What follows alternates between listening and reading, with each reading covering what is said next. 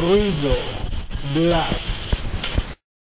Hola, ¿qué tal? Yo soy Dante Alducin y esto es Ruido Blast, un espacio en el que abordamos temas de cultura laboral y en estas próximas semanas vamos a estar guiándote a través de los pasos críticos de la búsqueda de empleo. Y como siempre nos acompaña Greta. ¿Qué tal Greta? ¿Cómo estás?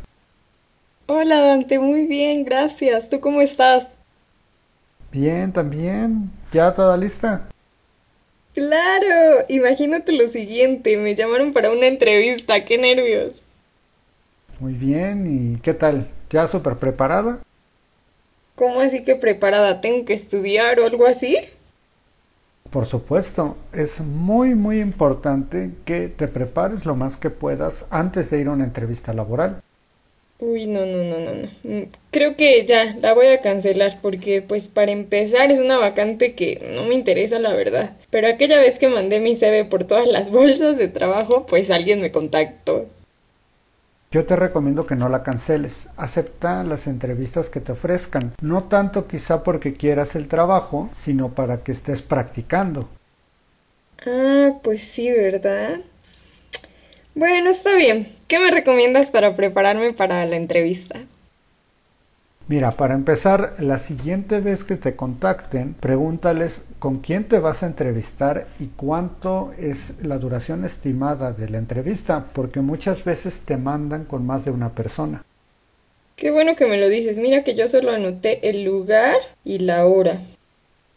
Te recomiendo también para que vayas sumando cada vez más práctica, porque debes saber que todos estos procesos de entrevista son práctica. Muchos de nosotros estamos en un trabajo y realmente nos olvidamos de toda esta cuestión hasta que nos vemos otra vez en la necesidad de volver a buscar empleo, pero no tenemos nada de práctica en la- las entrevistas. Si tú quieres tener ventaja sobre tus competidores, yo lo que te recomiendo es que te grabes a ti misma haciendo una entrevista de práctica. Al principio vas a ver que vas a estar un poco nerviosa, sin embargo, si tú lo sigues haciendo, eventualmente vas a ganar confianza y eso se va a reflejar en tus entrevistas. Bueno, está bien, me voy a grabar así estilo historia para Instagram.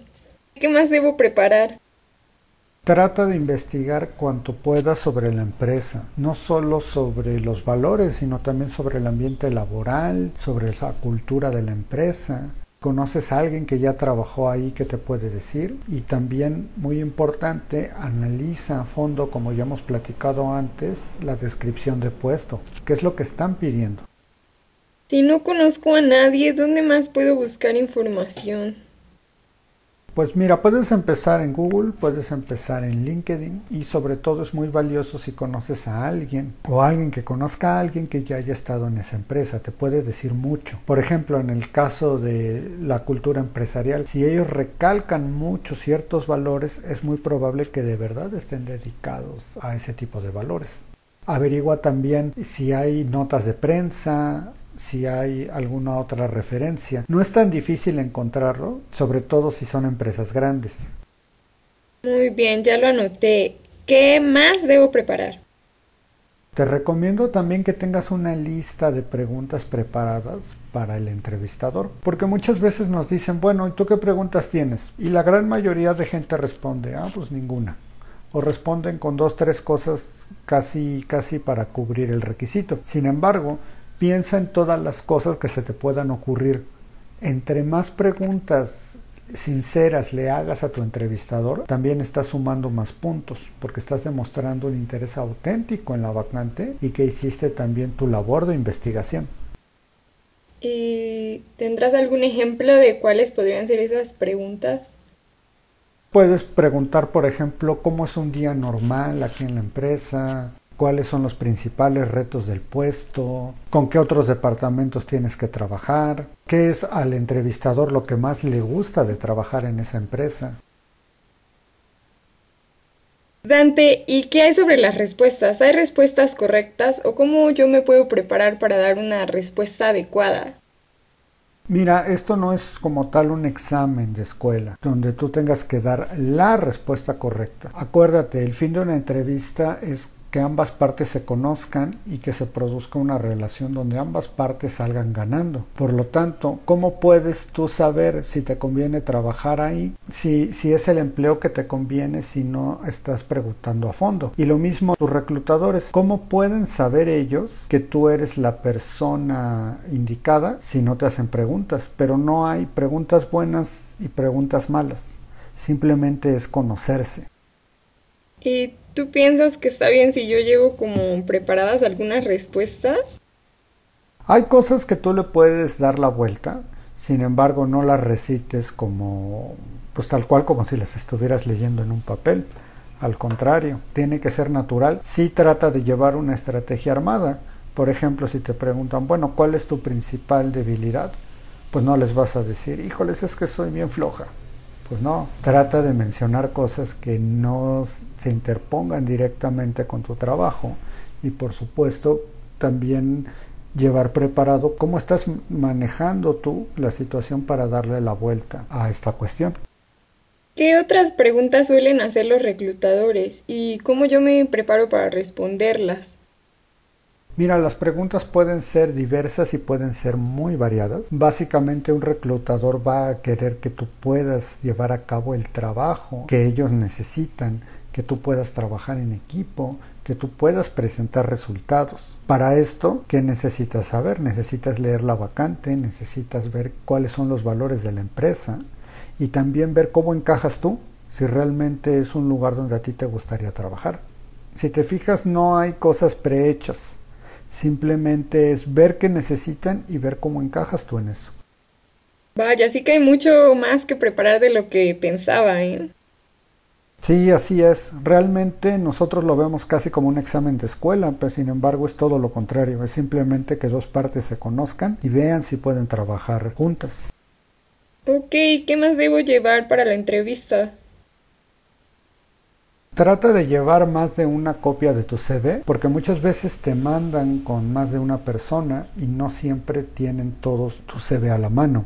Incluso a veces lo hacen hasta para ver qué tan preparada vas, si llevas o no más copias del mismo documento.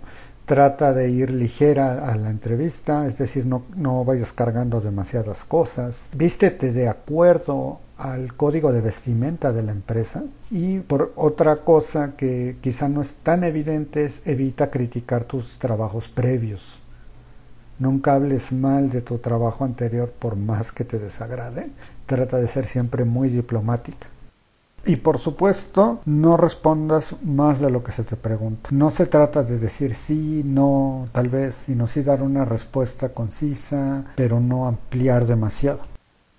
¿Qué puedo hacer si me preguntan algo muy difícil que no llevo preparado? Siempre puedes decir, me acabas de hacer una pregunta muy interesante. ¿Me permites un momento para pensarla? Si no estás segura de qué responder, no respondas lo primero que se te viene a la cabeza. Siempre te puedes tomar tu tiempo. Recuerda que no es un interrogatorio policíaco.